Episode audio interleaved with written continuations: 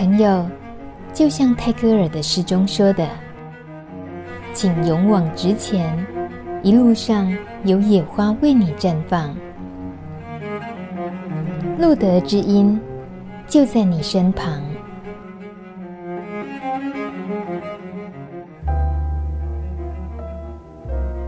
欢迎收听《路德之音》，我是梅琼美。今天的帕斯提联盟好朋友来了一位小飞。那么帕斯提联盟的这些好朋友们呢，参加《路德知音》，陆陆续续也好几位了。这一位呢，琼美其实觉得，我想要考他一个问题是：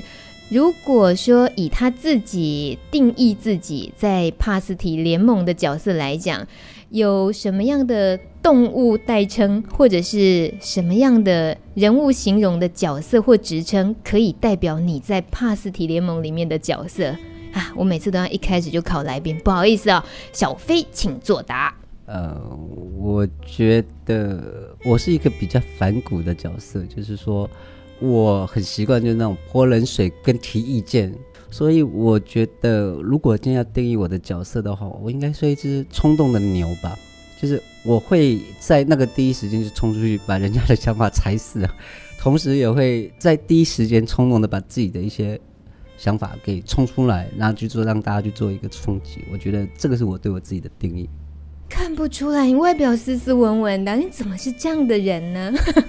是因为以自己的生命经验来讲，觉得。特别在帕斯提里面会激荡出你不一样的性格吗？还是你向来是火爆浪子路线？呃，我觉得，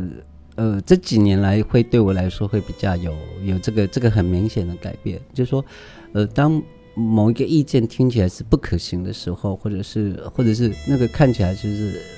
我我会习惯就是说丢一个反向的东西出来，就是说你你真的觉得这个方式可行吗？我就会去挑战这个制度。所以，当然，这个跟我的呃个人生命史跟加入帕斯提的这个部分是有关联的。就是说，呃，从那个 CDC 开始举办说要那我们要自担负担药费的时候，那时候我就觉得说，哦，我整个性格在这个帕斯提里面是完全被提出了，因为那天被挑战了，说你们敢不敢走上街头去为了自己的权利做争做这个争取？应该是一个中心大学的副教授。还是还是哪边的副教授，然后他就丢了这个议题出来，这句话让我影响很大。我就觉得说，如果今天你没有办法为你自己去去站出来说话的时候，那么谁应该有那个义务去帮你说话？我觉得这个这个是对我一个很，尤其是在从去年开始一个很关键的一个点，开关被打开了。是的。那这就要话说从头，为什么那个开关在这个时候会被打开？其实小飞感染 HIV 是已经是十四年前的事了，对不对？可以稍微简单描述一下自己的 HIV 感染的这个简单的历程吗？嗯，就如同大家知道的，就是感染 HIV 有一定的原因，然后就就在因为家里那时候当下有一些状况，那。觉得说那时候觉得说，哎，我的身体状况似乎不是那么的好，所以我就跑去检查。那我其实心里有已经有一个底说，说哦，会不会有有这个可能性？那当然，因为有底了，所以我就一去的时候就，其实我也没有太大的惊讶，就是 OK，好，那就知道了。那知道了以后呢，就开始做服药。那时候正好是八十六年第一代三合一的时候。那那个时候就是从很困难的吃药开始到，到现在很便利的吃药，我觉得这个是我生命中很大的一个历程，就是在用药的这个经验上面来说，我觉得我可以有一些分享。你以前是药罐子吗？呃，那个那个时候是我那个时候第一代三合一的时候，我一次要吃十一颗的药，每一颗大概有拇指大小，然后我八个小时要吃一次。那所以在那个当下，我尤其是八个小时吃一次，你不管你怎么去做区隔，你总有一次是要在人家面前公开的场合，当你一次拿出十一颗来的时候，你很难跟别人解释说这是维他命，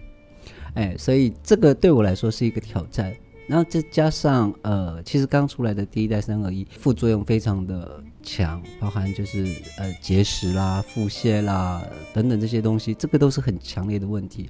那所以有曾经有一段时间是因为身体状况不是很好，再加上那个药物副作用太强，那所以有休息了一段时间。那到最后最近的五年又开始服药。那可是从在开始在服药以后，就会觉得哎，整个世界变了一个天了。从原本的一次十一颗，哎，一天要吃三次，就是三十三颗，到现在的一天只要两颗，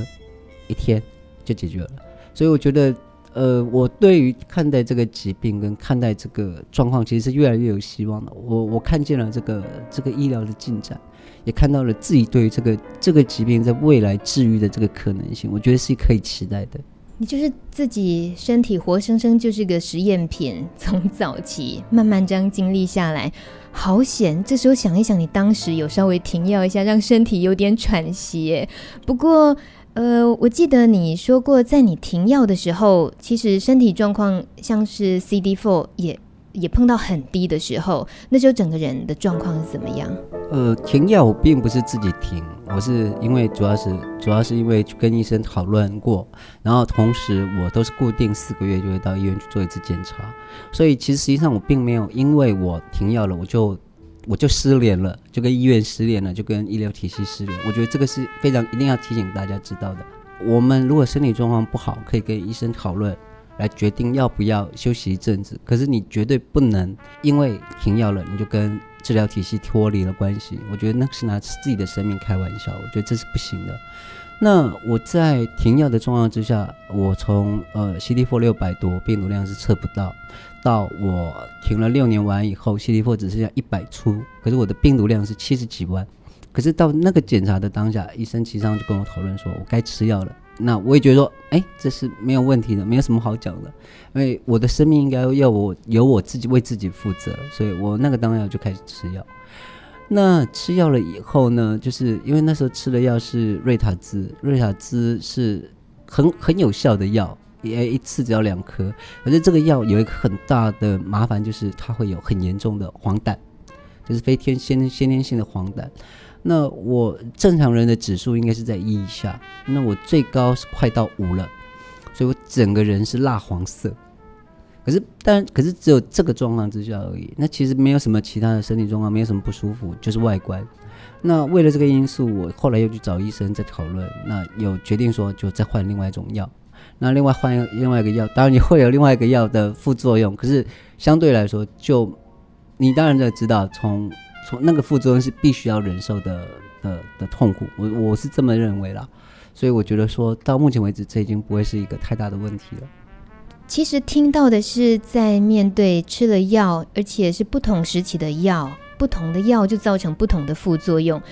那个对我没办法吞一颗药，就是一颗药对我来讲都是很困难的人来讲，我觉得那真的是很痛苦的事情。那再加上不一样的副作用。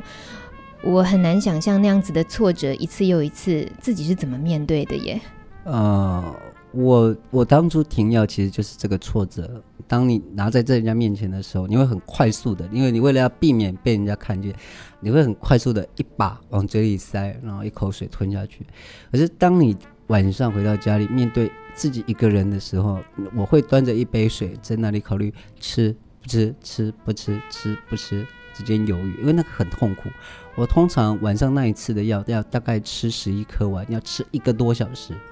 再加上要喝很多的水，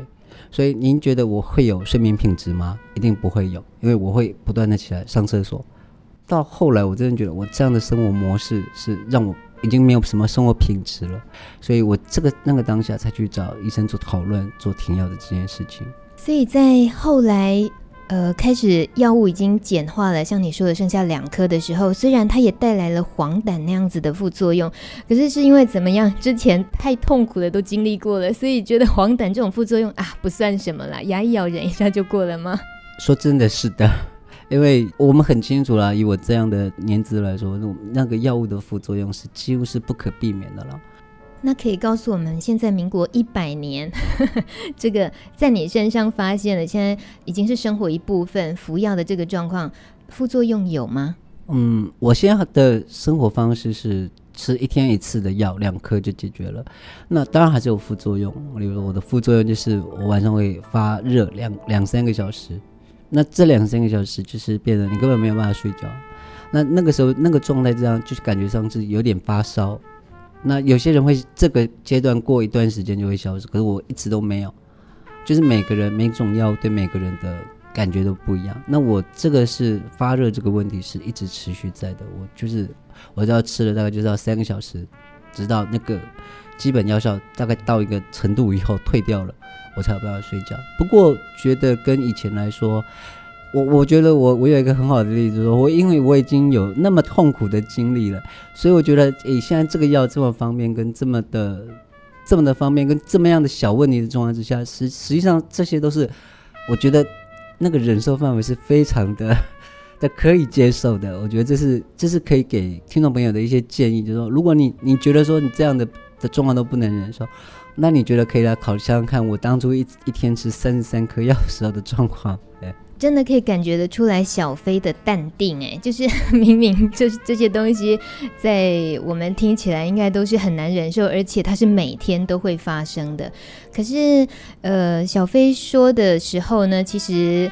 他的态度从容，他也没有什么，也也已经不会有什么埋怨，也也没有什么不愉快。他真的就是很感觉上，就是生活里面一件鸡毛蒜皮的事，就就这样子一下子就过了。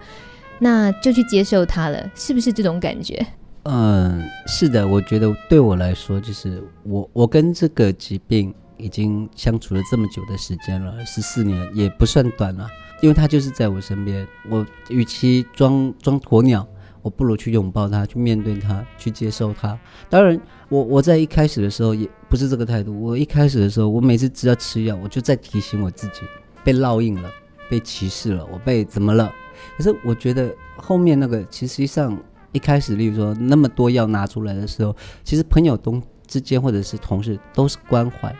不是要试探你的什么隐私。当我自己在做一些内转、内部转换的时候，我觉得说，哎，当你就接受他，你就接受当你你对待自己的一个方式，你就会觉得说，哎，其实就是这个样子而已。那就是一个很多的很多人有很多的慢性疾病，你就是哎晚上吞个两颗药，很多高血压、很多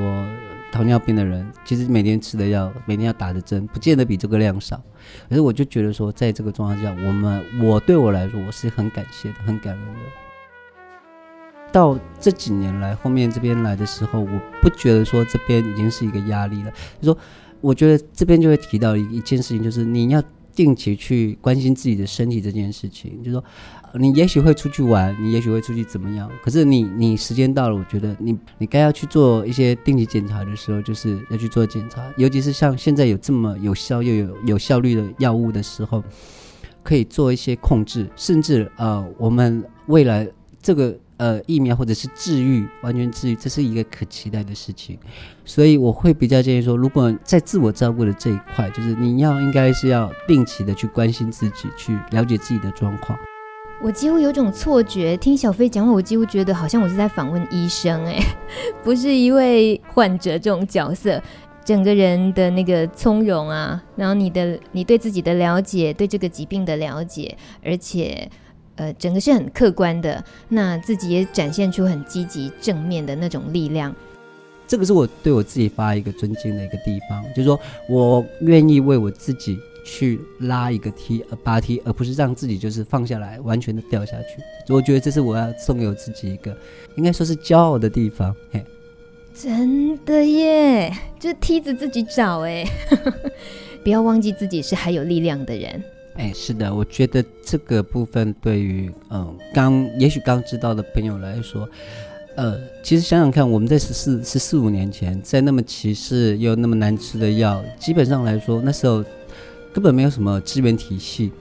那甚至连国家的制度都还不是一个完整的时候，我都觉得说我我有可以有这样的力量可以出来了，更何况说，其实到了现在这个年代，那个各种的资源管道、社会工作。然后管理的制度等等这些，甚至还有法令的保护，这些我更觉得说，朋友，如果你今天真的发现自己有这样的问题，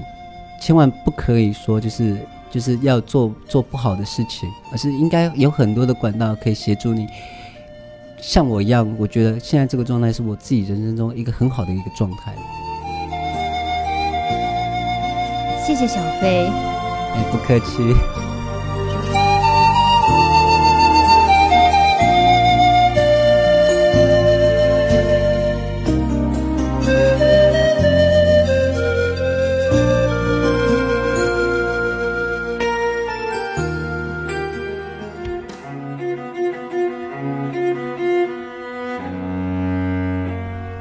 节目由路德协会制作播出。